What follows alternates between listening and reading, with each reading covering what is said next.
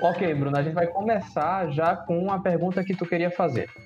Então, galera, caso vocês fossem agora derrotados por um grupo de aventureiros, qual seria o espólio que vocês iam deixar pra trás, o drop que vocês iam deixar pro Egito? Eu acho que eu iria derrubar minha moto. Carência. Porra, Felipe. Caramba. Você que tá solteira, entre em contato com a gente, eu te passo o número de Felipe. Eu acho que eu ia dropar um remédio pra dormir. Caralho. Pode ser aquele pra acalmar ou se acalme. Qualquer um dos dois. Eu acho que eu tô dropando aí. Nossa, se acalme é massa, velho. Se acalma é bom demais. Eu tô numa vibe que eu acho que eu ia dropar boleto, tá ligado? Cair assim, cara. Vamos estabelecer aqui que tem que ser alguma coisa que melhore a vida dos heróis. Se acalme. Ele pode queimar o boleto e se aquecer com fogo. Nós seríamos o quê? É, mob normal, chefão final, o quê? Aí, aí depende da sua autoestima. É, porra. lasca? Ah, eu dropar coisa boa só se for um chefão muito difícil, né? Tô com a autoestima de uma botija de, de jarro, né? Você dropa o que tiver lá dentro. Nós somos diferentes fases do mesmo chefão. Ficou filosófico. Tá, eu sou a primeira etapa, então. Que é mais fácil. Caralho. Faltou Pedro falar aí. O que é que Pedro dropa? Eu tô realmente sem ideia. O que, é que eu droparia, gente? Aí eu acho que ânimo. Desânimo, né? Bruno, pra você dropar, você tem que ter. Não é porque ele tá guardado, ele não tá usando. Pode ser um objeto ou, ou algo místico? Uma ideia? Pode ser qualquer O coisa. que você quiser, Pedro. Tô dropando efeito negativo, né? Pronto, desânimo. Caralho. Então é isso. Se você é aventureiro que estiver nos ouvindo, quiser nos derrotar, nós iremos dropar moto, carência, remédio pra dormir, boletos e efeito negativo. É nesse momento que o nosso ouvinte, ele meio que desliga o celular e ouve mais. Desiste. Ele é, não vai rolar não, tá muito negativo essa galera. Como seriam as fases da luta da gente? Como se nós fôssemos chefões, continuando o assunto de Bruno aí. Como seria uma batalha contra o chefão Bruno? Oxe, eu controlando os cabelos, sem sombra de dúvida. Oxe, por quê? Porque eu sou extremamente peludo. Agora entendi. Bruno, o mestre da floresta. Bom, eu acho que a minha boss battle seria. Seria com cebolinha. Pera aí. Seria daqueles. Uma coisa meio Dark Souls, mas não pela dificuldade. Mas eu acho que dependendo. Ah, sabe quando o gigante. Quando você tá lutando com um bicho que é muito lerdo assim, sabe? E você aproveita a vagareza dele de espírito pra destruí-lo. E pronto, eu acho que seria uma coisa muito parecida com a primeira batalha de boss de Demon Souls, que é uma maçaroca de uma gosma preta que, que é lenta que só a miséria. Porque tu é muito alto, Eu é? acho que sim. Caraca. Uma gosma preta rodeada de, de escudos, que são as gosminhas pretas pequenas. Tu, Pedro, como seria Pedro como chefão? Eu soltaria um gás de miasma venenoso, né? Eu já infectei Bruno e Pablo uma vez também lá na faculdade. Eu tava doente, passei pra eles. É verdade. Poison. Com Caralho. meu repolho. Eu seria o flagelo do miasma, alguma coisa assim. Cavaleiro da peste.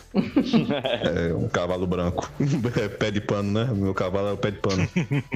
E tu, Felipe? Ah, eu acho que eu começaria a dar, sei lá, spoiler, sabe? Ai, meu Deus. Nos caras até eles ficarem com raiva. Seria o vidente da perdição. Ele controla o tempo, né? A minha boss battle seria um jogo de cartas em cima de motocicletas. Card games on motorcycles. Card games on motorcycles. Card games on motorcycles. E o Guiô SD. Exatamente. jogo de carta infantil em cima de motocicletas. Aí sim, hein, boy? É, isso é referência à redublagem de Yu-Gi-Oh! Mas é porque é uma temporada de Yu-Gi-Oh! que é assim, pô. Os caras ficam lutando em cima da moto. É, então.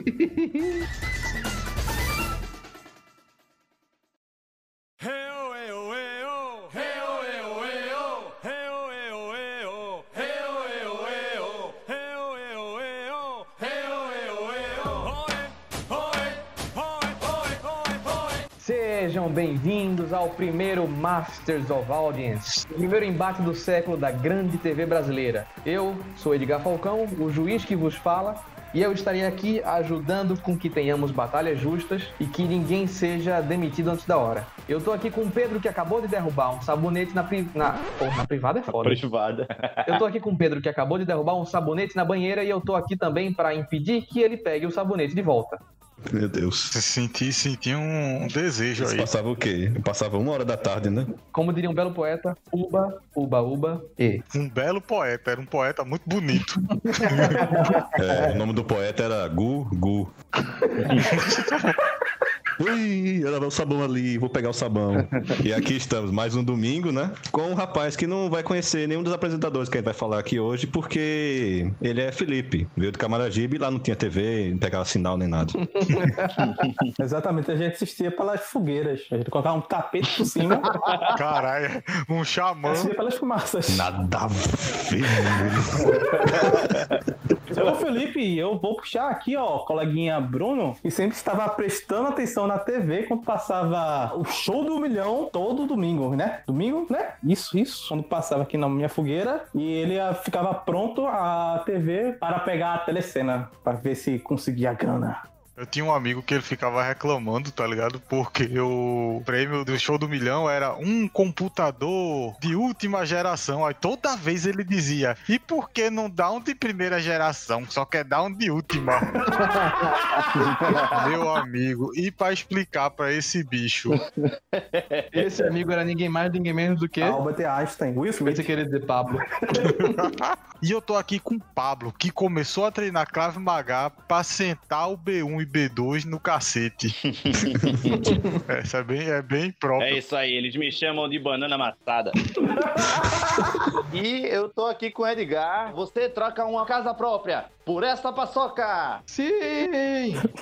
pois é, pessoal, estamos aqui para realizar o embate do século. Como que isso vai funcionar? Nós separamos aqui categorias diferentes com combatentes entre elas e através da arte da argumentação, nós iremos decidir quem será o vencedor em cada uma dessas categorias. Não pode morder sem autorização, não pode mudar de canal e não pode diminuir o volume. Eu vou ser o juiz e os quatro senhores que vos falam em seguida vão tentar convencer a mim e a você que está nos ouvindo quem deveria ganhar nas diferentes categorias. Então, vocês estão prontos? Estamos, capitão! Sim. Entrevista falsa com o PCC. Pode?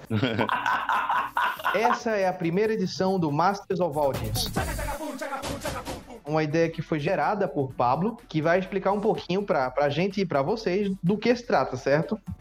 Bom, você, espectador da TV brasileira, você será o grande convidado a participar dessa jornada épica pela conquista da maior audiência do Brasil. Basicamente, nesse mundo arrasado de meu Deus, Silvio Santos vai se aposentar e ele precisa de alguém para assumir o lugar do grande comunicador da TV brasileira. E aí, ele cria um torneio conhecido como Masters of Audience, onde apresentadores de todo o Brasil se unem na porrada, usando tudo que tem a seu favor e Edgar, nosso, nosso querido host, ele vai ser o juiz e vocês vão ser agraciados por esse combate maravilhoso. Vamos pra categoria, certo? Valendo! Nós temos aqui um número de categorias. Elas são Manjares dos Deuses, Sussurradores, Envelheceram com o Público, Velhos Jovens, Briga dos Bigodes, Não Morreu, Foi pra Record, Janelas das Almas e Duques Dominicais. Que vença o melhor comunicador da primeira edição do Masters of Audience que eu declaro aberta agora.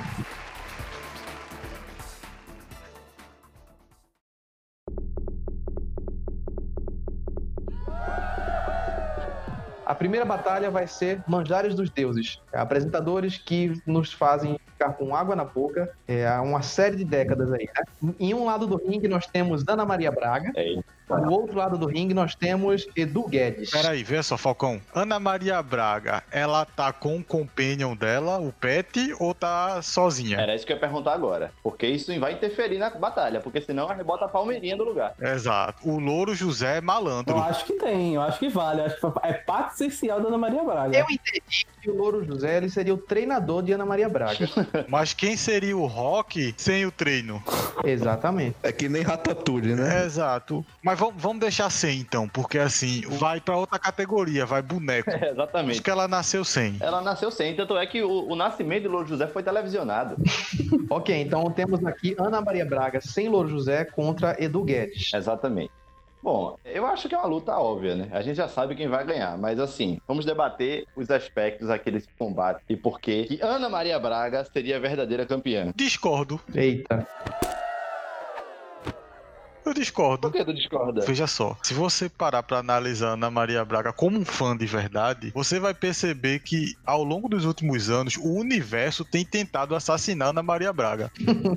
Sim, verdade, mas só mostra que ela é durona. Ela não está preparada para os novos tempos. a máquina já tentou, já mostrou descontentamento com a Ana Maria Braga, não é de hoje. Uhum. É do Guedes, não, é de Guedes está lá. Possa ser que ele consiga se reciclar. Ana Maria Braga, quando for o dia do julgamento final, eu não acredito que ela vá sobreviver. Infelizmente. Não, olha, Edu Guedes, eu consigo compará-lo ao jovem que mente a idade na Segunda Guerra para ir batalhar. Não tem experiência. Ana Maria Braga, como você mesmo falou, né? O mundo tá tentando matar ela, o carro, o tempero, né? Os problemas da vida, tudo sempre tentando derrubar ela e ela sempre de pé. E você vê, né, a agilidade dela no campo de batalha, ela sobe, abaixa, vai para debaixo da mesa, sobe, vai debaixo da mesa. O cosmo dela é forte, realmente. É, é do Guedes, ele fica ali em pé da bancada, nada acontece, entendeu? Ele é aquele menino rico que nunca arranhou a perna. É, eu, eu tendo a concordar que é do Guedes é mais porque, tipo, nem o universo liga pra ele, tá ligado? exato, exato. Eu só queria dizer que Edu Guedes, eu acho que ele não teria a idade pra ir pra guerra, porque ele é muito coxinha, cara. Eu acho que ele nunca iria pra guerra. Eu Verdade. acho que quem queria ir pra guerra na Maria Braga e comandaria. Aliás, ela tem um sumo que é a. Ela teve a audácia de entrevistar a. Caraca, a vilã do Cito Pica-Pau Amarelo. Cuca. Cuca. Cuca. A Cuca. Quem aí já entrevistou a Cuca no programa? Um monstro. A Cuca em seu programa. Ela recebeu em seu território um ser sobrenatural, né? É, é, é muita coragem. Quem tem essa audácia? Ela já caiu ao vivo também. E não só entrevistou, como também deu endereço de onde trabalha. Entendeu? O monstro foi lá. olha, olha que coragem. Ela é uma mestre Pokémon, né? Que ela já tem um, Não, mas a gente sabe que ela domina só do tipo voador, né? ela é mestre do ginásio voador. E tenho que questionar, o que argumentar aqui contra essa deusa que se chama Maria Braga. Então, não tenho o que falar sobre Edu Guedes, eu mal conheço ele também. A única coisa que eu sei é que ele chorou com aquela grávida de Taubaté. Ela ia furar aquela bola com espinha de peixe, ó. Ela ia mandar o Luro atacar. Atropelada por carro autônomo. Uma vencedora do câncer. Ela é tudo de forte que existe na cozinha do brasileiro, na- nas, nas manhãs sagradas do brasileiro. E acima de tudo isso, ela é alguém à frente do seu tempo, que ela é gamer. Exatamente. Ela fez uma lista de jogos que joga no PSP. E um dos jogos é Metal Gear. Veja, Jogadora de Metal Gear. uma senhorinha já, no dia a dia, super ocupada, ainda tem tempo pra ser gamer. Ela tá muito acima de, de Edu Guedes. Não tem nem. dá nem meia hora de porrada, não é nem um episódio de anime. É, você já viu ela perto do Supla? Eles dois são super saiyajins. E Edu Guedes é o quê? Qual, qual, qual o super-herói que ele é? É, eu, eu concordo com vocês. É do Guedes é só insignificante diante Ana Maria. Eu sei até o ataque final que ela acabaria com o Edu Guedes, assim. Ela não ia nem olhar pra ele e falava assim, bem baixinho: solta os cachorros, Cezinha. E ela ia summonar uns cachorros em cima dele. Então eu declaro aqui Ana Maria Braga como a primeira vencedora da primeira luta do Master do. Vou até botar aqui. Caraca. Parabéns, Ana Maria. Agora a Ana Maria vai se recuperar, porque ela ainda vai passar da segunda rodada.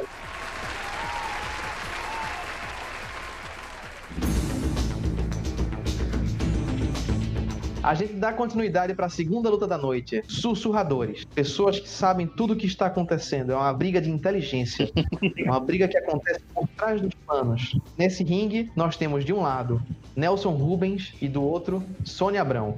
Que começa a batalha. Sônia Abrão, ela tá em discórdia pra família brasileira. Olha, Sônia Abrão, o comparativo que eu posso fazer ela assim na cultura pop, eu acho que eu posso comparar ela pra Orochimaru. Quê? Caraca. Ela é perversa! O olhar dela é hipnotizante. E se você ficar olhando muito, você se perde. entendeu? Você, tipo, o que que essa mulher quer? Ela, ela tá olhando pra mim, pra minha alma, sabe? Fora do tempo. Não é um corpo humano que tá me olhando, é o que é. É a Sônia Abrão que tem a Tech Pix. É em toda a rede TV. Agora sim, ô Pablo. Ela é o Orochimaru, mas o, o Nelson Rubens, por mais que eu também ache que perca, Nelson Rubens, ele tem um charinga, né? Porque ele aumenta, mas não inventa.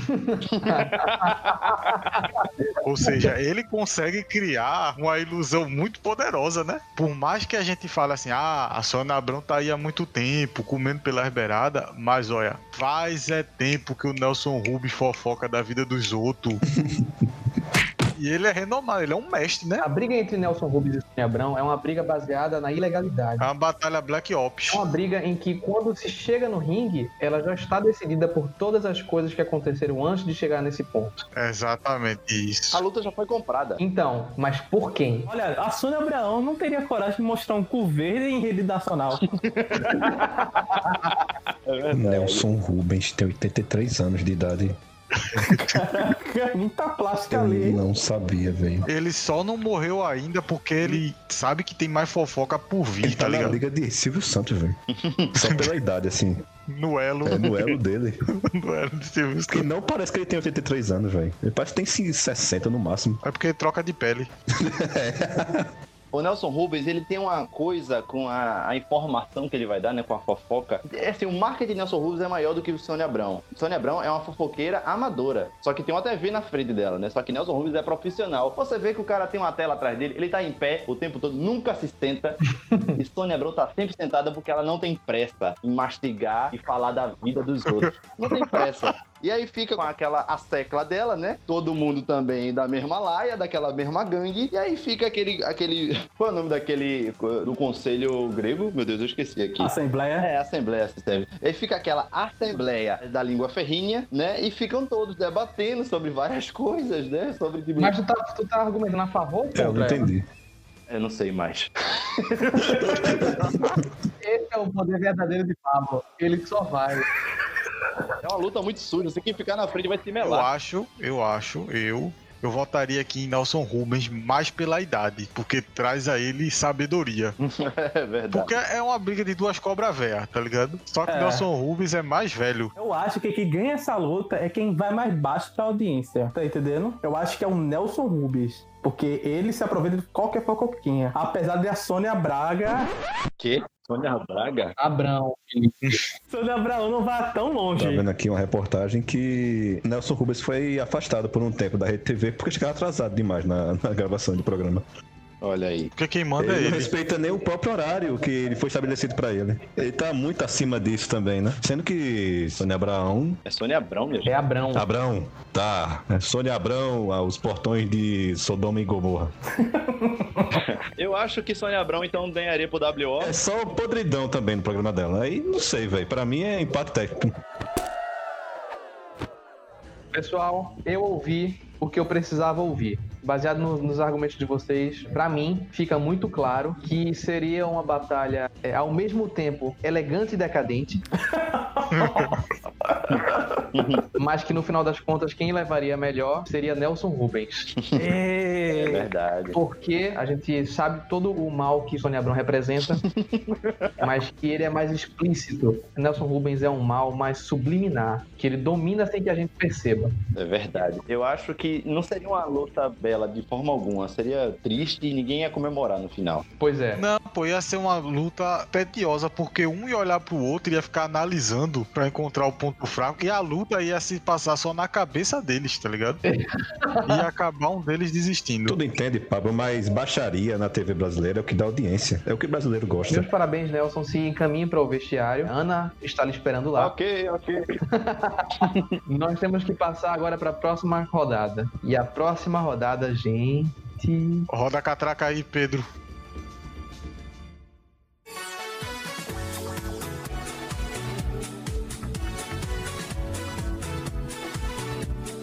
Ouvintes, chegamos na terceira luta da noite. É, a categoria é Envelheceram com o público, mas entenda a palavra envelheceram entre aspas. Representa pessoas que cresceram junto com a audiência. Que pessoas que assistiam elas quando eram crianças em programas infantis, cresceram, formaram famílias e assistem essas mesmas pessoas hoje sendo adultas. Nós estamos falando aqui de Eliana e Xuxa. Eita.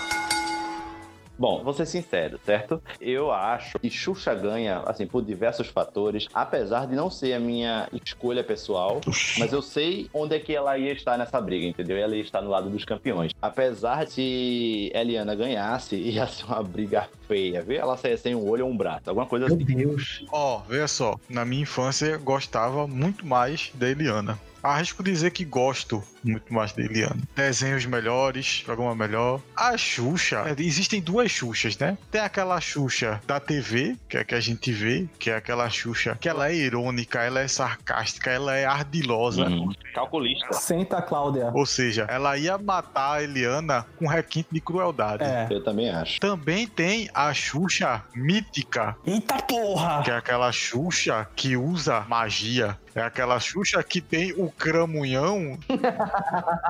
Exatamente. Ela é aquela boys que tem duas fases, né? A fase normal e a fase feiticeira.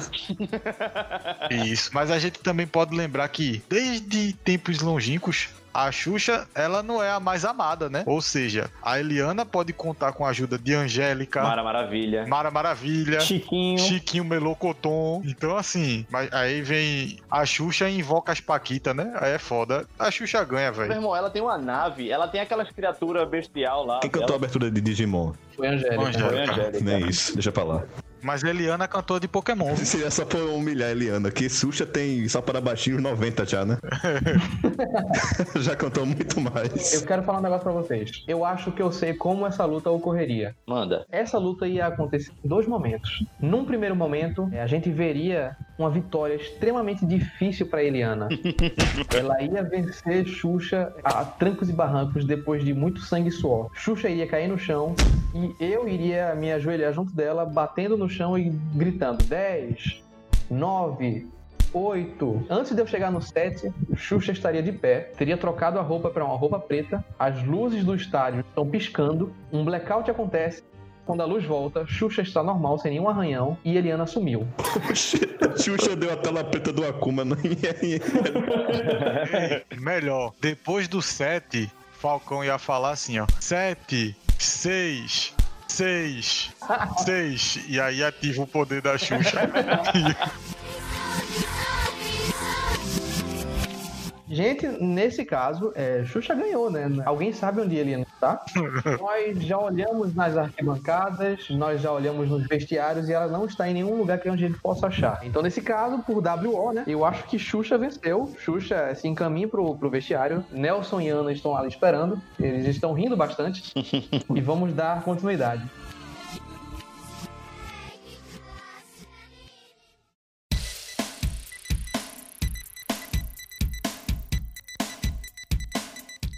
Chegamos à metade da nossa noite, senhores. E a noite é uma criança, ao contrário desses dois novos lutadores. A categoria é velhos jovens. Pessoas que ainda estão usando All-Star, jeans rasgado e cabelo pintado. Muito cabelo pintado. Não, e boné pro lado, né? E boné pro lado, exatamente. De um lado do ringue, Rodrigo Faro. E do outro nós temos Celso Portioli. Deixa eu começar aqui nesse. Eu tenho um discurso pronto pro Celso, certo? Hum. O Celso Portioli, ele tinha potencial. Ele era uma das Horcrux do próprio Silvio Santos. ele era, ele fazia parte daquelas pessoas que, quando o Silvio Santos, o corpo físico de Silvio Santos, pedecesse, ele ia tomar aquele corpo pra ele. Mas algo deu muito errado. Eu, eu não sei o que foi. Não sei se foi muita porrada no passo repassa, muita tortada na cara. Algo aconteceu que o Celso desandou, velho. Ele murchou. Perdeu o carisma. É, ele perdeu. Só ficou os dentes extremamente brancos e muito bem escovados.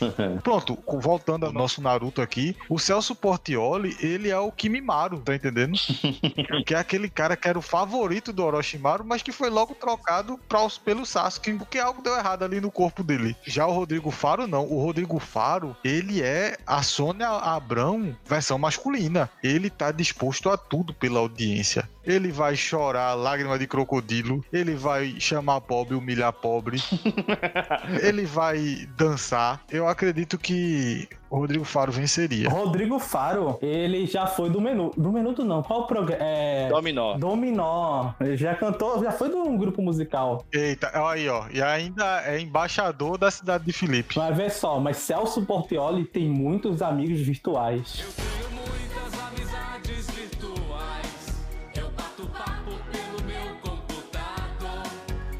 Ganha nisso aí quando tem uma legião aí, ó? Aquela música fantástica. Daqui pra Roma ele vai em um segundo, né? Ele foge da batalha, vai pra Roma e, e fica por lá. Eu acho que eu sei exatamente o que Bruno quis falar. Eu sei a ruína e a decadência de Celso Portioli. Celso Portioli, num determinado momento, quando ele surgiu, aquilo que ele fazia era novidade. Era um programa dedicado aos jovens, porque ele também, um jovem, sabia entreter, sabia o que o jovem gostava. Tanto é que a plateia dele era repleta de caravanas de jovens, de escolas, enfim, né? E a gincana era o foco principal. A gincana, sempre aquela coisa, algema no ferro pra você passar, aquele aspirador de pó com aquela bola, tá ligado? Eu acho que ele se perdeu nisso, porque ele achava que ele era intocável, né? Achava que a gincana é o ápice da TV brasileira. Mas aí Rodrigo Faro está na frente porque Rodrigo Faro é pau pra toda a obra. O programa dele começa de duas da tarde, termina de meia-noite. Rodrigo Faro usou o método da gincana e aplicou nele mesmo. A gincana é o programa que faz. Ele abriu a cápsula e entrou na cápsula. É, É, com muita dor, tenho que admitir a derrota do Celso O Portioli. Felipe foi convencido. Ele percebeu que o, o- o lado certo da gincana não é com o público, é com o próprio programa. E o público é só um mero, é, um- é só um mero espectador. E aí, Rodrigo Faro, ele faz o que for preciso. Ele se humilha, ele humilha os outros, sabe? Tem momentos vexatórios, entendeu? Ele faz de tudo. Ele imita os outros, ele dança. Ele faz o que, ele for, o que for preciso. Assim, como o Pablo e, Bruno falaram, Rodrigo Faro é pau pra toda obra. Mas isso também pode ser uma fraqueza. Que ele é muito. Ele se importa muito com o que os outros acham dele. Pode ser isso. Ele se molda a situação isso pode desgastá-lo com o tempo. Uma hora ele não vai poder mais fingir que aquilo é naturalmente ele. Vão ver que é só uma fachada. Mas Celso Portioli não. Ele já foi o rei da audiência, o rei dos jovens. E não perdeu a majestade mesmo deixando de ser rei. Entendem? Pois você vai entender agora. Ele tem um canal no YouTube que ele mostra quem ele é de verdade. Ele é gamer. Mesmo tentando esconder isso, ele não consegue. Que ele sabe que ele é majestade. Ele humilha a audiência dele sem nenhum disfarce. Essa é a verdadeira face do poder. Uma pessoa que, que nunca sai da sua posição, mesmo não estando lá. Nunca perde a postura. E Celso Portioli é isso. No final, vai revelar o verdadeiro poder. No final da luta. Eu acho que é Celso Portioli que leva essa. Ô Pedro, mas o que tu disse aí foi ao contrário. Ele caiu, É. perdeu o poder e se foi entregue à loucura. Agora ele não tem nem a, a habilidade de se disfarçar, mas ele quebrou a máscara. Olha que vergonha, ele correu pro YouTube. Sim, quebrou a máscara e revelou o verdadeiro Celso. O verdadeiro poder dele. vê só, ele tá jogando Among Us no, no YouTube. Eu acho que ele tá se atualizando aí com os jovens.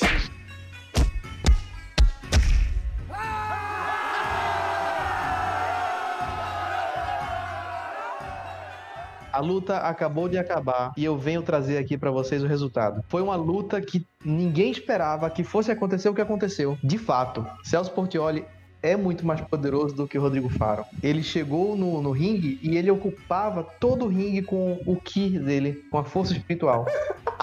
Mas Rodrigo Faro ele chegou e ele chegou quente, porque ele veio de 10 anos de treinamento sem parar. Treinamento pesado, derrubando árvores com chutes. E ele chegou com sangue nos olhos. Dito isso, Celso Portioli não perdeu para Rodrigo Faro, tanto quanto ele perdeu para si mesmo. Caraca. É, meu velho. Ele sucumbiu ao orgulho, achando que ia vencer sem esforço. E de fato, no começo ele vencia sem esforço, mas a soberba dele fez com que ele não percebesse que estava perdendo antes que fosse tarde demais. E assim Rodrigo Faro emergiu vitorioso, mas a que custo? A primeira luta dele custou tanto da alma dele, será que ele vai vencer a próxima? Pois é. Fica aí o questionamento. A fábula da lebre e da tartaruga, né? Pois é, a diferença é que todas as outras lebres sabem que a tartaruga vai fazer isso depois. Não foi a última corrida. E ainda tem uma longa noite pela frente nas próximas edições. Vamos ver se Rodrigo Faro vai vencer na próxima luta, né? É, tem a série B, né? Depois a gente vê aí. Tem a, tem a- vai ter a próxima rodada, enfim. Vamos continuar, gente.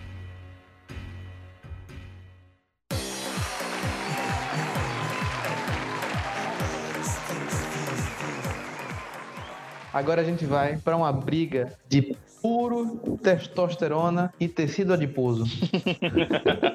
Ou minoxidil, né? Nunca se sabe. São pessoas que não podem tomar sopa, são pessoas que não podem tomar leite, são pessoas que aparam o bigode como se fosse uma franja, pessoas que foram mentores ao bigode de Belchior. Essa é a quinta luta da noite, a briga dos bigodes. De um lado do ringue nós temos Gilberto Barros e do outro nós temos Ratinho. Que vençam melhor. Ó, aqui cabe aquela mesma reflexão da nossa querida Ana Maria Braga. Ele tá com um xaropinho? Eu acho que não, acho que não. xaropinho tinha até achocolatado. É verdade. Tem revista também. Meu amigo, não precisa nem contar com Xaropinho. Ele, ele tinha o poder das sombras, ele se comunicava com entidades do outro mundo. É, Noob Saibot. Caralho, agora que eu peguei. E só ele falava. Ele, ei, sombra! E sombra, ei, ratinho! Ele trazia informações do Ele tem um submundo. stand. Exato, é o stand É, tem dele. que né? perguntar não se ele tá com xaropinho, e sim se ele tá com sombra, né? Exatamente, porque é o poder de Shikamaru, né? É Shikamaru, na verdade. Ele tem o poder das sombras. Que Shikamaru, Mané Shikamaru, o negócio é Jojo, mano. Sai, sai Naruto pra lá. E eu acho, e inclusive, uma coisa que eu fazia muito quando criança, o comparativo com Ratinho e Sombra, é aquela equipe da, da mão negra, né? De Jack Chan, o desenho, né, que a galera saía das sombras. Ah, é o Shadowkan. Zá, E eu imaginava assim, um, um embate assim. Mas enfim, continue aí. Então, o ratinho é o Shendua. É Shendu, exato. Mas assim, você, você leva por outra- outro lado, né? Gilberto Barros, ele tem o poder das motocicletas, né? Qual é o nome daquela moto que ele sempre dava uma volta? E ele pode fugir da, da, do ataque das sombras. É a Suzuki. Eu sei que Gilberto Barros ele tem o poder da música. Me faz um carinho. Acorrentado em você. Estou me sentindo acorrentado, morrendo de tanto te querer. Acorrentado em você, ele pode acorrentar, Ratinho. Ou seja, Ratinho vai na violência, mas o Gilberto vai na paixão. Ele vai tentar seduzir. Ratinho tá com porrete, mas eu acho que Gilberto vai tentar seduzir, vai tomar um camboy de cacete e vai pra Valhalla. Não, então, Ratinho tem o porrete, ele vai na porrada. Mas, olha, peraí, qual porrete vai ser? É o porrete Molenga que teve essa fase. É verdade. No Z, o porrete virou o chicote dos Com o Belmonte. passar do tempo foi nerfado, né? Tava muito poderoso. Exato. né? A idade chega, né? E tipo, o Ratinho tem como descobrir os filhos bastardos de, de Gilberto e expor ele na arena. Que tem o teste de DNA, o famoso teste de DNA do SBT. Vocês não sabem o que acabou de acontecer. Não sei. Gilberto Barra faleceu. Gilberto Barros foi desqualificado. Por quê? Por quê? Por quê? Ele foi pego tentando contrabandear para o ringue o cantor Cassino. ele tentou fazer com que isso se tornasse uma dupla de dois contra um e ele achou que, como o Ratinho tinha trazido Sombra, ele podia trazer Cassino. Mas o Sombra é o Sombra, ele não é uma pessoa. É verdade. Então não contou. Nesse momento, o Sombra tá chorando no, no, no camarim que ouviu a frase de Falcão. Olha, mas eu vou falar uma coisa. É- Essa desclassificação aí foi meio equivocada, né? Porque o Ratinho tá bufado com um chicote, está com o poder das sombras ao seu comando, e aí Gilberto Barros, que tenta apelar, trazendo o melhor da música brasileira, que é Cassino, talvez uma moto da Suzuki, mas assim, é, não é páreo de forma alguma, entendeu? Pablo, regras são regras. Exatamente. Ele não tem como ganhar. Pois é. Eu já tô percebendo, esse torneio aqui parece um torneio de Naruto, viu? Que é as coisas muito ma- absurdas. Tu realmente acha que esse torneio não seria absurdo? A gente colocou pra brigar Nelson Rubens e Sônia Abrão, Pablo. Eu estava esperando argumentos, uma luta mais justa. Se ele lutasse cassino, não vai dar nem pra fazer um enterro com o caixão aberto. Entendeu? Pois é, gente. Parte dessa decisão foi pra proteger Gilberto Barros. O Ratinho é muito poderoso. É muito overpower. Gilberto, você foi muito esperto, você foi muito corajoso por enfrentar Ratinho, mas infelizmente não vai ser dessa vez. Junte mais poder, treine junto com, o Rodrigo Faro e Ratinho, vá pro, pro vestiário. Nós temos uma equipe pra lhe esperar lá, com todas as manicures que você E precisa. tem chocopinho lá que a gente mandou fazer. Exato. Tá na mão de Um Marquinhos. pedação de queijo lá também pra tu.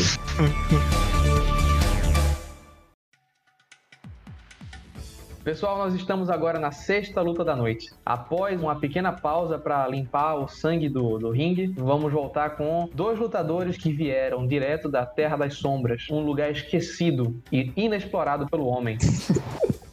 Pessoas que foram se aventurar nessa terra de ninguém e que a gente achou que a gente nunca os veria novamente. E se não fosse por esse torneio, a gente ia continuar sem vê-los. A categoria é Não Morreu, foi pra Record. De um lado do ringue está subindo agora Marcos Mion e do outro lado Sabrina Sato.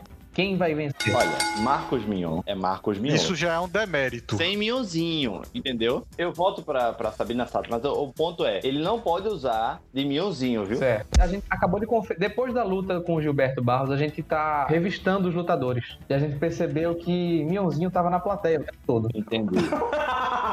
Com cartaz apanhando A ele. gente achou que era o próprio Mion e quase que ele subia, porque ele não conseguia falar, pra dizer que não era ele. Ah, é verdade. Mas aí, no último momento, o Chegou e esclareceu essa confusão. Olha, eu digo aqui, ouso cravar que quem vence é Sabrina Sato. O Marcos Mion aconteceria com ele a mesma coisa que acontece com uma personagem em Todo Mundo em Pânico. Não sei se por eu ser mais velho, mas assim, Marcos Mion era odiado. Ninguém na MTV gostava dele, ninguém na Record gostava dele. O bicho apoiava Bolsonaro, o bicho era odiado. Então, tipo, enquanto ele tivesse vindo pro ringue, as pessoas, os, os conhecidos dele, iam dar facadas na barriga dele no meio do caminho. Eu acredito que o nosso conhecido, eu não vou dizer amigo, Marcos Mion, ele, ele chegaria ao ringue já nos últimos momentos da vida dele. Mas peraí, se você considerar que as pessoas que votarem em Bolsonaro iam ser churraçadas, o ratinho não dar- nem dar o primeiro passo. Não, o que eu tô dizendo é que Marcos Mion não tem amigos. É diferente. Ah, é verdade. Tô dizendo que tipo, ele é odiado por vários níveis. Bolsonaro foi um deles. Você pode observar que a, a, a maior companhia dele é um espelho dele mesmo.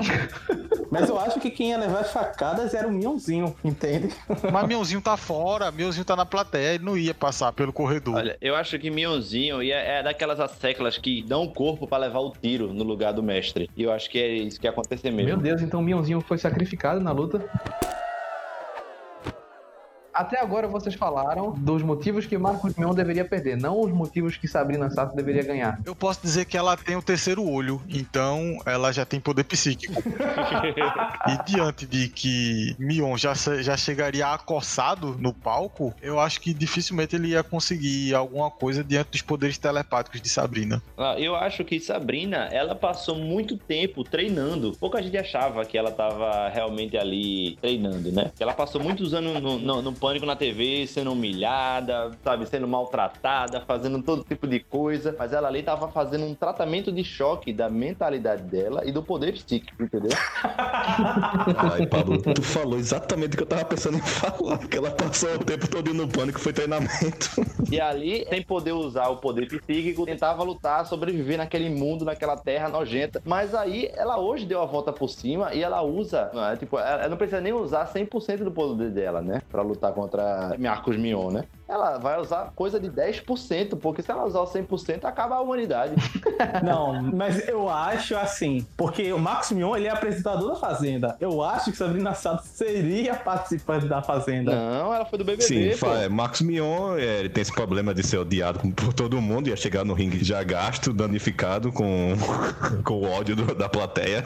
Danificado, caralho. danificado, enfraquecido com o ódio da plateia. E Sabrina Sato, ela por dentro tem o poder secreto de ter passado décadas no pânico, sofrendo e sendo humilhada e sendo escarnada todo domingo. Ela tem o poder secreto que é o ódio que ela, que ela guarda por ter sofrido tanto no pânico, ser taxada de burra e tudo mais. Isso que ela provou que agora o pânico. Quem é que lembra do pânico? O pânico é a sombra do que foi um dia e ela tá por cima. Tem marca de moda, marca de coisa, tem um programa só dela que tem audiência boa. E toda referencial de mulher forte, independente dessas coisas assim, ela é hoje em dia. E o pânico é nada. A verdadeira campeã de, de tudo na vida. Ao contrário de Rodrigo Faro, que é uma vergonha até hoje. Rodrigo Faro não, o Mato Mion. A luta tá muito interessante, mas eu acabei de descobrir aqui que o programa da Sabrina foi cancelado. Eita porra. Ah, mas aí altos e baixos, né? Se for contar na, botar na balança, Marcos Mion é campeão por isso. Mas, velho, tipo, sair da Record é uma vitória, né? A Record é o primeiro ciclo do inferno, né? O limbo. Sai de lá já é reviver. É, é o hall dos pecados, né? Você descobre qual foi seu pecado quando você chega lá. Vocês não contavam com a astúcia de Marcos Mion através da arte da improvisação que ele aprendeu ao longo dos anos. Mas nem isso foi o suficiente para que ele vencesse o poder de Sabrina Sato. Marcos Mion perdeu. Marcos Mion tinha, tinha o poder da improvisação que ele aprendeu ao longo dos anos e isso fez com que ele eh, se sustentasse bem durante algum tempo na batalha. Mas o terceiro olho de Sabrina fazia com que ela visse o futuro e isso foi o suficiente para que ela vencesse Marcos Mion, que foi ao chão depois de uma luta digna. Digna de pena. A luta nem aconteceu, Visceral. né? É a coisa mais próxima de Dr. Manhattan que a gente tem no Brasil. Concordo. Inclusive, eu imagino que tenha sido muito parecido com o final de Watchmen, pra você que não leu aí, ela chega pra. A, aponta pra. aponta pra Marcos Mion e Marcos Mion. Vamos! Passa! Passa ele! Estoura. Estoura o corpo dele, não, não dura nem um segundo. E Mionzinho chora que nem o, o coruja. Não! Sabrina, parabéns pela sua vitória. Você venceu, é verdade. Existe um grupo de apresentadores prontos para lhe receber no, no vesti, vesti, vestidor. Vesti, como é o nome vestiatório? Como é o nome dessa porra? Vestiário. Vestuatório, velho. O cara tá maluco. Sabrina tem um grupo de pessoas no vestiário lhe esperando agora. Vocês vão ficar lá só um tempinho enquanto a gente decide as duas últimas batalhas da noite. Ela falou, eu sei, eu vi. Ela quer que eu diga quem ganha?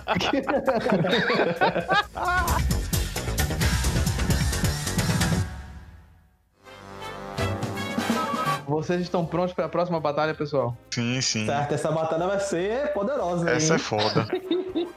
A nossa próxima luta é peculiar. Peculiar porque ela foi um foreshadowing de uma das lutas que aconteceu no começo da noite. Essa luta consiste no oposto dos sussurradores. Eles são o- o- os positivos para os negativos que são os sussurradores. São pessoas que conhecem profundamente as outras pessoas, mas de um jeito mais amistoso, de um jeito mais acolhedor e de um jeito que deixa com que ela se defenda ali no ato. São pessoas que dominam a arte da conversa e da dialética. Eu estou falando aqui da luta da Janela das Almas. Apresentadores de entrevistas. De um lado do ringue, seja bem-vindo, Jô Soares. Do outro lado, você vai lutar contra a Marília Gabriela. Vence que é o melhor pedante. Porra, Felipe. Ah, mas pedante do bem eu aceito. Começa, Pedro. Esse aqui realmente é um colírio pros ouvidos, né? Porque a gente falou tanto de gente baixa aqui, gente que vive no esgoto da TV brasileira, que quando você vai para um extremo oposto, que são pessoas que brilham ao sol da TV Tupiniquim. É uma luta bonita, né? É, chega você ver com aquela impressão, quando você tá num lugar sombreado, vai pro sol assim rapidamente, seus olhos não aguentam a potência do sol. É que nem essa luta agora de Jô Soares contra Marília Gabriela. São os deuses. É, são os cavaleiros de ouro brigando, né? É assim que eu me sinto. Quem você acha que ganha, Pedro? Sim, um ponto forte de Marília seria aquele, aquele sotaque dela tão bem distinto. Perguntas que, além de esclarecer um pouco da alma do, do entrevistado, também o desafia, né? Com aquele bate-bola, jogo rápido. Bora ver se a pessoa é boa mesmo, responde rápido, tudinho. Ela é uma pessoa ardilosa, é uma pessoa inteligente, além disso. Sendo que Jô Soares também não fica muito atrás. Ele tem o poder da música também ao lado dele, né? Os tambonzinhos dele. Controla o som ao redor. Zoom. Fechou a mão, silêncio.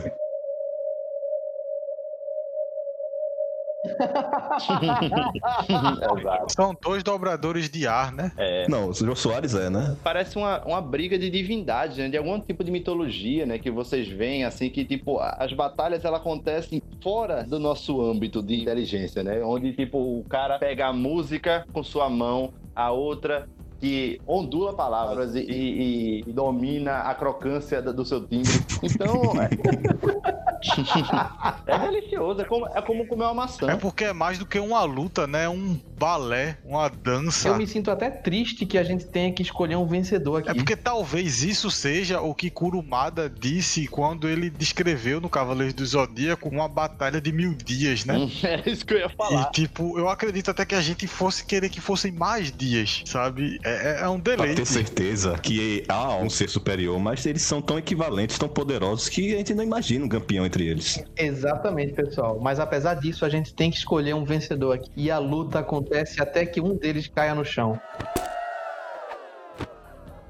Mas eu vou te falar uma coisa, Edgar. Eu acho que isso aqui que a gente vai fazer é mais uma especulação, porque a nossa carne humana não vai aguentar até o fim desse combate. Entenda meu ponto. Essa batalha acontece no plano espiritual, entendeu? Cada tempo que vai passar pra eles é um segundo pra eles, mas pra gente vai passar 100 anos aqui na Terra, né? É como uma, uma batalha de Na Sandman. verdade, Pablo, sua retina, ela não tem capacidade de contemplar esse, esse momento, sabe? Eu acho que, na verdade, venceria aquele que declarasse guerra primeiro, sabe? Eu, eu acho que é o Jô Soares. Eita, temos aí um- o primeiro soco a ser soltado. Porque é um programa de entrevistas. Então, Marília Gabriela, no programa de entrevista dela, é o quê? No escuro, no escuridão. Apenas ela, entrevistado, uma mesa são a luz, trazendo atenção para eles. Mas o João Soares, ele tem o quê? Tem a banda dele, ele tem a noite atrás dele, aquele cenário. Exatamente, Felipe. Ele tem a galera todinha pra ficar apoiando ele. Maria Gabriela não precisa disso pra destruir o, o entrevistado. Mas eu acho que Maria Gabriela, ela tem o quê? O problema dela é a voz, além de ser a maior arma. Por quê? Ela tem palavras muito complicadas no discurso dela, tipo sine qua non, essas coisas. Enquanto o Jô Soares, ele, ele bebe junto com o entrevistado. Traga a cachaça, vamos tomar um café. Mas veja só, Felipe, eles são deidades antagônicas. Enquanto um tem a felicidade, as pessoas, o outro é a escuridão, tá ligado? Mas não é uma escuridão no sentido convencional, né? eu, eu não acho que é escuridão, eu acho que ela coloca a escuridão só pra trazer a luz que ela é, junto com o convidado. Felipe, que frase bonita, velho. Caramba. É, porque na entrevista é só o quê? Local escuro, só tem ela entrevistado com holofote. É, isso não é Felipe, isso é New Gamer. Eu acho que o Jô Soares, ele é mais amigo do entrevistado. Enquanto Maria Gabriela ela traz perguntas mais sucintas, melhores, mas o convidado fica mais à vontade com o Jô Soares. Então, mas a questão é, quem venceria entre os dois, um um contra o outro? Seria a amistosidade de Jô Soares ou a- as incisões de Marília Gabriela? Rapaz, ó, veja só, eu vou dar minha opinião rapidamente. Eu prefiro o Jô Soares, mas eu acho que a Marília conseguiria vencer ele, porque ela é mais. Como você me falou, né? Ela tem incisões rápidas. O coitado do Jô Soares só ia sentir o golpe e depois de mil dias, né? Eles dançando, ele ia ser golpeado e viria a Deixa óbito. eu falar só uma coisa. Eu acho que a Marília Gabriela, Marília Gabri Gabriela, eu acho que ela, como vocês falaram bem, ela é incisiva, né? Ela é provocativa e ela entrevista todo tipo de personalidade, entendeu? Pessoas que ela gosta e pessoas que ela não gosta, entendeu? E ela tá ali como fazer como uma roda pra botar a pessoa, independente se ela gosta ou não, em sinucas de bico. Agora, eh, Jô Soares, ele só entrevista a pessoa que ele gosta, ou pessoa que ele lê o livro. Ele já entrevistou o Wolverine brasileiro, Pablo. Ele não vai trazer nenhum Silas Malafaia pra entrevistar e esculachar ele ao vivo, entendeu? Ele vai estar lá, fazer uma musiquinha, porque lá é um momento de diversão. Ela, ela de guerrilha A única mesmo. vez que Jô Soares se arriscou foi trazendo Edinaldo Pereira. Só isso. Jogue somente para ganhar e não para perder. A vida é assim, cheia de dificuldades. Vale o que quiser. A única vez que ele botou a mão no fogo ali, podia ter dado muito ruim. É, não, pô. O único risco que ele sofreu é de se apaixonar. Na questão de energia, né? Eles são bem equivalentes, poderiam ser, né? De risco também que sofrem, Marília e Gabriela sai um pouco na frente. Mas assim, em questão física, Jô Soares é mais velho, né? Mas a batalha seria na, mi- na alma. Mas a Gabriela, ela tem o poder dos vários óculos que ela usa na cabeça, né? Podia, ela podia usar com aquilo como capacete, aquele vários pares de óculos assim. Tó, tó, tó, tó, tó, tó. Olha, ó, como argumento, eu vou trazer os entrevistados aqui de Jô Soares. Ayrton Senna, Mamonas Assassinas, Robe- ah, Roberto Carlos, foda-se. a Xuxa, próprio Faustão, o inimigo, a Hebe Camargo, Ziraldo, Naomi Campbell. Mas veja só, quem vai lutar é o, é o Jô Soares, né? Os convidados dele não. Não, então, é ele que traz o programa, ele tem o dom de trazer essas pessoas. Quem, em comparação, Marília Gabriela traria? É, quem, quem foram os entrevistados de Marília Gabriela? Ela namorou Janequine. Jô Soares não namorou Janequine. Namorou não, pô. Ela foi casada com ele. Exato, é. Então. Isso é um feito e tanto. Exatamente, é. Eu acho que eu sei o que acontece. Conte-nos.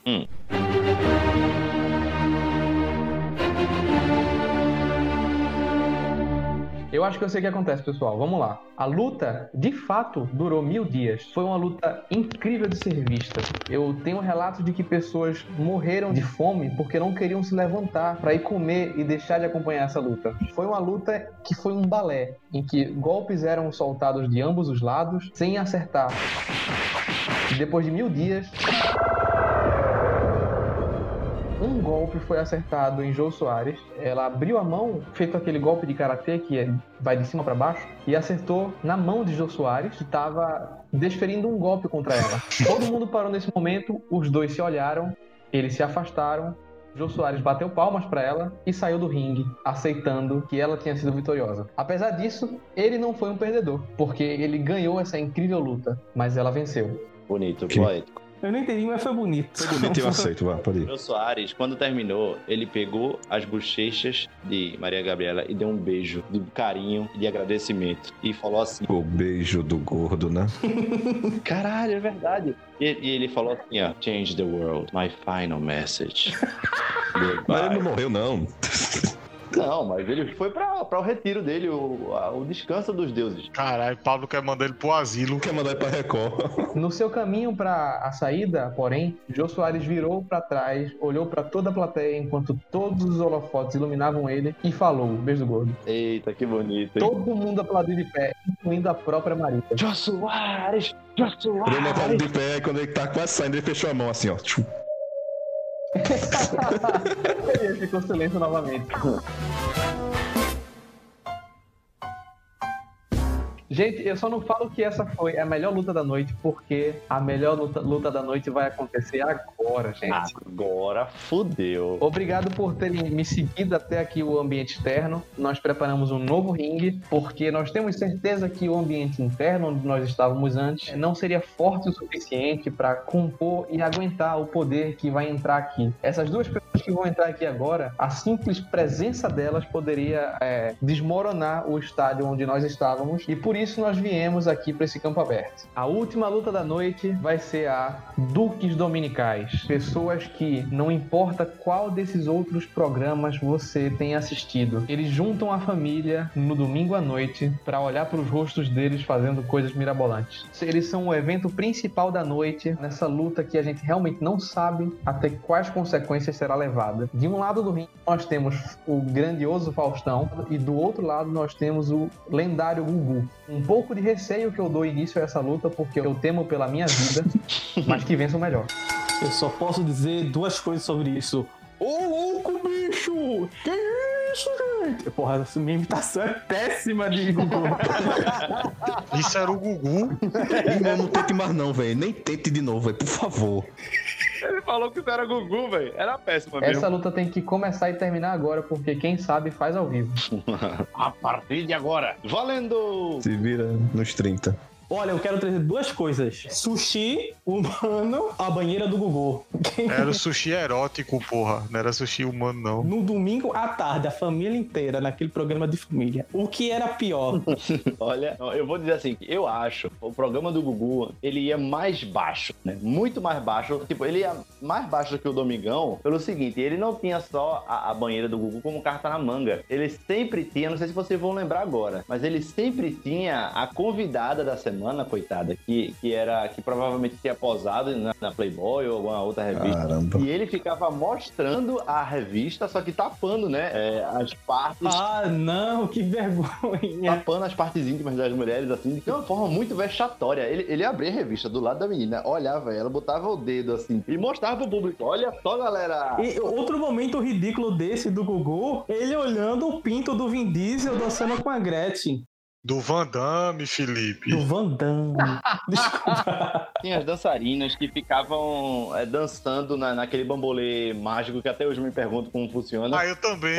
E elas ficavam com a camisa umedecida pra apelar pelo. Umedecida não, molhada mesmo. Fica transparente. pela- é, exatamente. Pra apelar pelo apelo sexual terrível que tinha na época, né? Apesar de Faustão também ter as dançarinas dele, mas a, a de Gugu ia um passo à frente, né? Veja só, tudo isso não supera era o sushi erótico. Porque o sushi erótico eram pessoas nuas, com o corpo coberto de sushi, sendo literalmente jantadas na tarde de domingo. Na família. E o Faustão era um gigante, tipo Godzilla. Você se lembra da apresentação do Faustão? Porque ele era um Godzilla tentando entrevistar as pessoas. Era um gigante até El Salvador. Que Ah, era ótimo. Eu tinha muito medo. era abertura, pô. Ele era um titã. Então, tipo, Felipe tá confundindo tudo hoje. Imaginava tipo um Godzilla destruindo a cidade, essas coisas. Ele não, sai Não. destruindo, ele saía passando passivamente. É, ele ia passando, andando. Eu, eu Tranquilamente, disso. chegando no estúdio, aí entrevistava a pessoa dentro de casa. É, ele passava pela Bahia e tudo. Então, falando de medo, medo do Faustão, vocês lembram da musiquinha do Domingo Legal quando ele ia mostrar alguma coisa do Chupacabra? Não. Eita. E meu amigo, Animais atacados no interior do estado. aquilo era um momento de você sair da sala e dormir. Batia um sono na criança daquela época. Eu lembro que eu tinha medo quando o Gugu mostrava a foto de uma pessoa dele que ia se transformando em outra pessoa. Nossa! que bom que existe uma pessoa que lembra disso, velho. Eu achei que era um delírio Eu meu. tinha muito medo. Era um momento e você tinha um tempo pra acertar, né? Aquela, aquela confusão, assim. Ia se deformando. Exatamente. E sobre Gugu assustar as pessoas, ele assustou meu colégio inteiro com aquela aquele lendas urbanas que teve o, o- ele apresentou para as crianças, enfiou mesmo no coração do o compasso, a brincadeira do compasso. Compasso na minha escola, ele foi proibido por causa disso, porque as crianças faziam essa Eu brincadeira. fazia também. Ficavam sem dormir semanas, os pais tinham que reclamar com os diretores. Tudo por quê? Do Gugu. Só prova que Gugu ia mais baixo ainda. Mas também, né, Felipe? Os estudantes sentavam e iam atrás de informação, mas não tinha nenhum livro na biblioteca, caramba. É verdade. Era uma revista. É uma revista. Diga-se de passagem, só, só um comentário curioso. Essa é a primeira luta onde a gente tem diferentes skins personalizáveis, né? Pro, pro Gugu, que ele tem Gugu de várias etnias aí. Você escolhe a que for mais absurda. e você joga com o seu Gugu aí favorito, né? Caraca, Gugu Blackface, velho. não, várias Blackface, não é uma só, é várias. De diferentes tonalidades, ele faz tudo. E tipo, no programa as pessoas não sabiam que era o Gugu. Ficavam pensando como. Claro que sabiam, né? Não tinha como não saber. Muito cara de pau. Era, qual era o nome? Era Vivendo na Pele, né?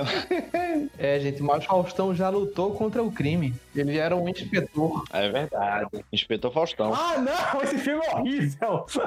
Esse filme me deixou cicatriz na minha alma. Foi o primeiro filme que me deixou triste e é um filme de Você comédia. comeu meu ovo?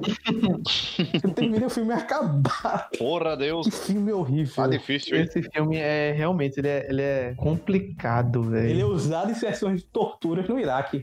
Ah, porque tu não viu também Gugu Punk, a revistinha do Gugu, né? Gugu É. Mangá. A revista do Gugu eu tinha até. Gugu, ele era a nova promessa do Brasil. Ele parecia ser a próxima grande promessa depois de Silvio Santos, né? Só que Gugu, muito parecido com o Celso Portioli, né? Só que. Gugu foi o Celso Portioli que deu certo. É exato, o que ele fazia. Não, até a entrevista falsa do PCC, hein? Nossa, não, mas tá doido. Foi aí que ele ganhou mais audiência depois aí. Só que todo mundo sabia que era mentira, porque ele fazia ali. Só que aí. Mas é divertido, entretia. É, exato. Vocês estão aí falando que Faustão foi inspetor, mas o Gugu também fez o Noviço Rebelde, né? Ah, é verdade. Tem uma cena lá, né? É, é, sim. Ele também fazia filme. Não, não, mas ele não interpretou ele mesmo. Não é, não é grande feito. Mas ele fez, ó, ele fez Os Fantasmas Trabalhou, Os Fantasmas Trapalhões de 1987.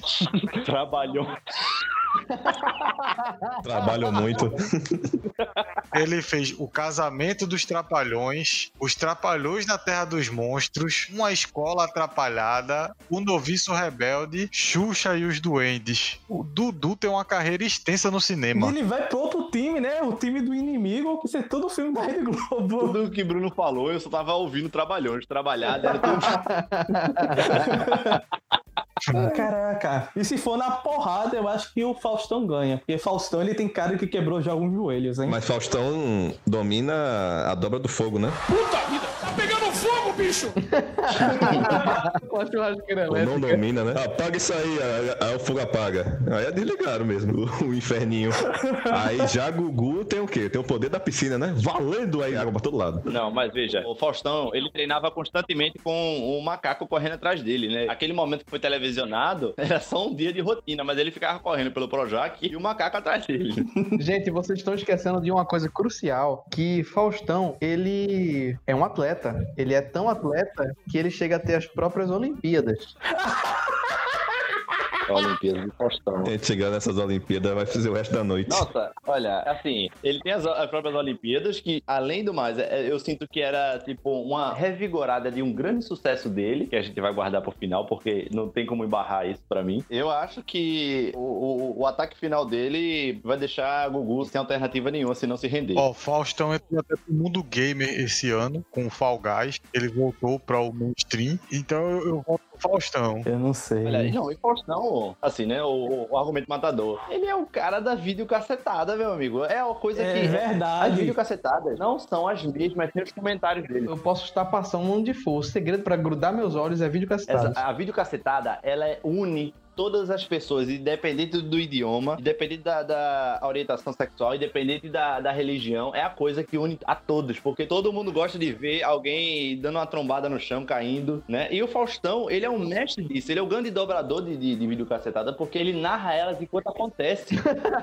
Ele anda pelas ruas e as pessoas tropeçam ao redor dele, né? De cara na parede, anda cai de bicicleta. E ele vai nomeando o nome das quedas, assim, né? Pô, a mortadela, o zanfa, do pentelho. E a contraparte disso do Gugu é que ele tinha as pegadinhas, não é? Não, as pegadinhas eram do Silvio Santos, não? Não, não, teve uma época que ele também fez. Não o Gugu próprio, mas tem no programa dele. Tinha aquele telegrama legal que ninguém gostava. As pegadinhas era o telegrama legal, que era muito sem graça. Tem o De Volta Pra Minha Terra, Gugu tem. É um apelo emocional de, de- de baixíssima qualidade, né? Era tipo apelar pra emoção humana, assim, né? Botar a pessoa ali numa, numa situação meio complicada. E né? aí, você vai voltar pra casa, tá feliz e botava a câmera na pessoa se chorando, né? Mas ela voltava, não voltava? Eu lhe pergunto, Gugu chega aqui e diz, Pablo, vou dar pra você um caminhão cheio de eletrodoméstico e vou levar você de volta pra Moreno. Você topa?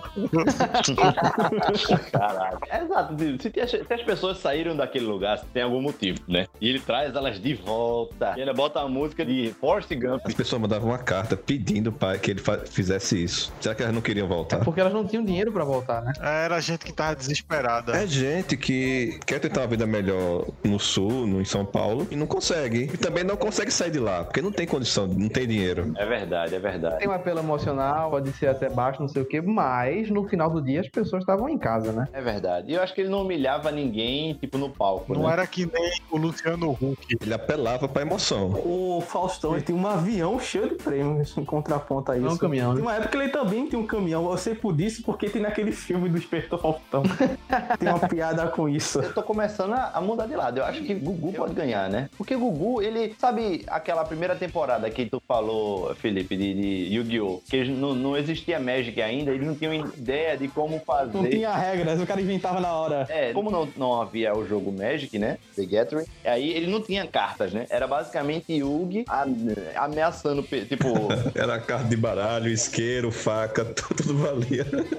era qualquer coisa, era qualquer coisa. Era Yugi desafiando uma pessoa pra um desafio mortal e um jogo que ele mesmo inventava, tá ligado?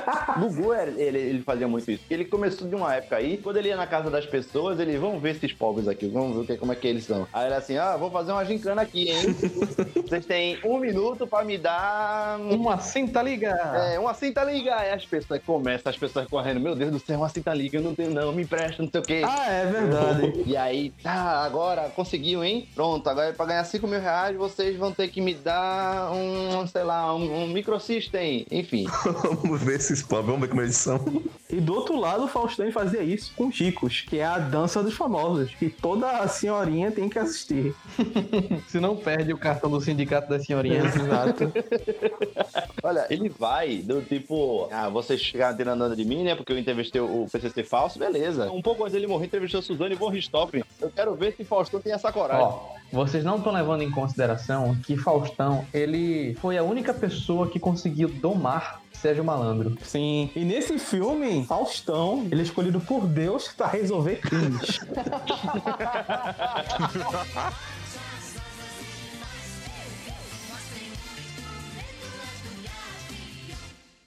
Então, um disclaimer aqui, pausa. Nós do PEBA gostaríamos aqui de declarar que independente da vitória, seja de Faustão ou de Gugu, nós amamos o Gugu e você vai estar vivo para sempre no nosso coração. É, sim. Eu não sei se eu amo tanto, não, mas é verdade. Está sempre vivo aí na- nos anais da história brasileira. Mas é foda também, velho. Foi um acidente horrível, bicho. É verdade. Considerações finais aqui. Reta final da luta. A gente tá no oitavo round. Eles não estão cansados, porque eles não se cansam nunca. Uhum. Mas quem vence? Faustão, o atleta dobrador de fogo, ou Gugu, o punk dobrador de água com sabonete? Outra coisa, o Gugu por um tempo, ele fez um estúdio de games. Como é que é? Aí, ó. É verdade. Gugu Games. E que foram averiguar os jogos deles. Era, aí eles chegaram à conclusão que era um jogo indie de outro país aí, parece que era um jogo alemão, ou era, ou era francês, que era somente um mod com propaganda telecena e a cara dele. somente. Tipo, no meu coração, eu queria que Faustão ganhasse, mas assim, eu vou votar em Gugu porque meu pai, pasmem, meu pai já foi cantar em Gugu. Caraca, sério, velho? Tem um registro disso, Pablo? Por favor, diz que tem. Tem só uma foto, eu não vou achar nunca. Mas é verdade aí. Fica aí a imaginação. Eu era muito bebezinho, pô. Provavelmente devia ser em 96, 97, por aí. Eu sei que isso é verdade por causa da foto. E quando eu lembro que quando ele retornou, porque de repente apareceu em casa um boneco do Gugu, que era um anjinho, que repetia tudo que você falava. Ele tinha uma mão assim que você apertava, e aí você falava, ah, anjinho, não sei o que lá. Aí apertava de novo, aí o anjinho repetia, ai, não sei o que. Era um gravador, né? Imagine quantas vezes esse anjinho não falou palavrão. Não, era muito novinho, não falava baixaria, não. É, gente, Pablo expressou sua opinião sobre quem vence essa luta. Falta o resto dos participantes. Então, eu sou ao contrário de Pablo. Eu gostaria muito que o Gugu ganhasse, mas o meu voto vai pelo Faustão. Porque- simplesmente porque eu acho que o Gugu ele tem mais carisma, ele tem mais loucuras. Mas o Faustão, ele domina mais o ringue, tá entendendo? Tanto fisicamente quanto financeiramente e emocionalmente no campo. Eu acho que ele é bem mais forte. Entendi. Pedro, quem você acha que ganha? Rapaz, é uma luta de opostos, de opostos, gigantes opostos, né? Realmente muito difícil decidir um campeão entre os dois. Mas eu ficaria com o Faustão, que ainda tá aí firme e forte, né? Sendo que Gugu teve muitos altos e baixos e foi parar na Record também, né? Isso aí é um ponto baixo pra ele. Ele não conseguiu manter a, a majestade. Mesmo assim, na Record, ele era um dos campeões de audiência. Ao contrário de sumir, Gugu, quando foi pra Record, trouxe audiência pra Record. Ascendeu na Record. É. Acendeu com SC. Mesmo assim, vamos dizer assim, eu fico com o Faustão pela consistência, né? Da carreira dele. Sempre foi o rei do domingo e sempre esteve lá. O, ficou bem famoso na época que o Gugu saiu do SBT, que ele contava a história, né? Que ele disse: Olha, eles estão me chamando pra ir pra lá e eu vou ganhar uma quantia que eu não lembro mais, mas era enorme. Eles querem me dar isso aqui por domingo, né? E ele disse que o Silvio Santos falou: Meu amigo, vá. Se eles me oferecerem esse dinheiro, eu vou.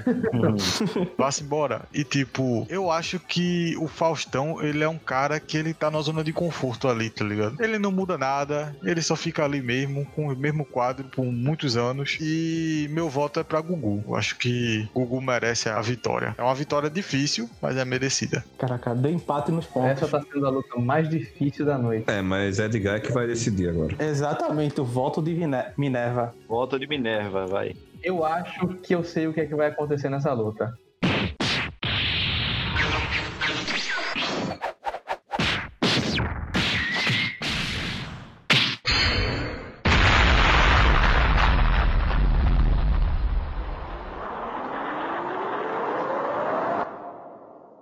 Essa foi uma luta que ela durou também muito tempo, que nem foi a de Jô Soares com Marília Gabriela. Foi uma luta muito bonita de se assistir, mas não pelos mesmos motivos. Enquanto a luta de Marília Gabriela com outra Jô Soares foi um balé, a de Gugu e Faustão se assemelhava mais a Dragon Ball.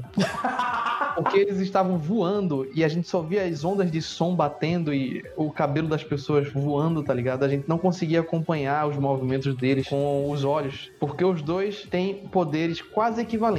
A diferença é que faltava determinação para Faustão. A gente nunca vai saber se ele teria ganho se ele quisesse. Por outro lado, Gugu estava extremamente determinado a ser o vencedor e a, a chegar na última luta, a luta que o vencedor vai ser digno de lutar. Não sei se vocês sabem, mas o vencedor do Masters of Audience vai ganhar a honra de lutar contra Silvio Santos. E esse, esse sempre foi o sonho da carreira de Gugu. Eu diria que ele é a pessoa mais motivada desse torneio. E por isso ele venceu. Parabéns, Gugu. Vamos bater palma pra Gugu aqui. Parabéns. Enquanto Faustão ia buscar o ovo, Gugu já tava segurando o pintinho amarelinho.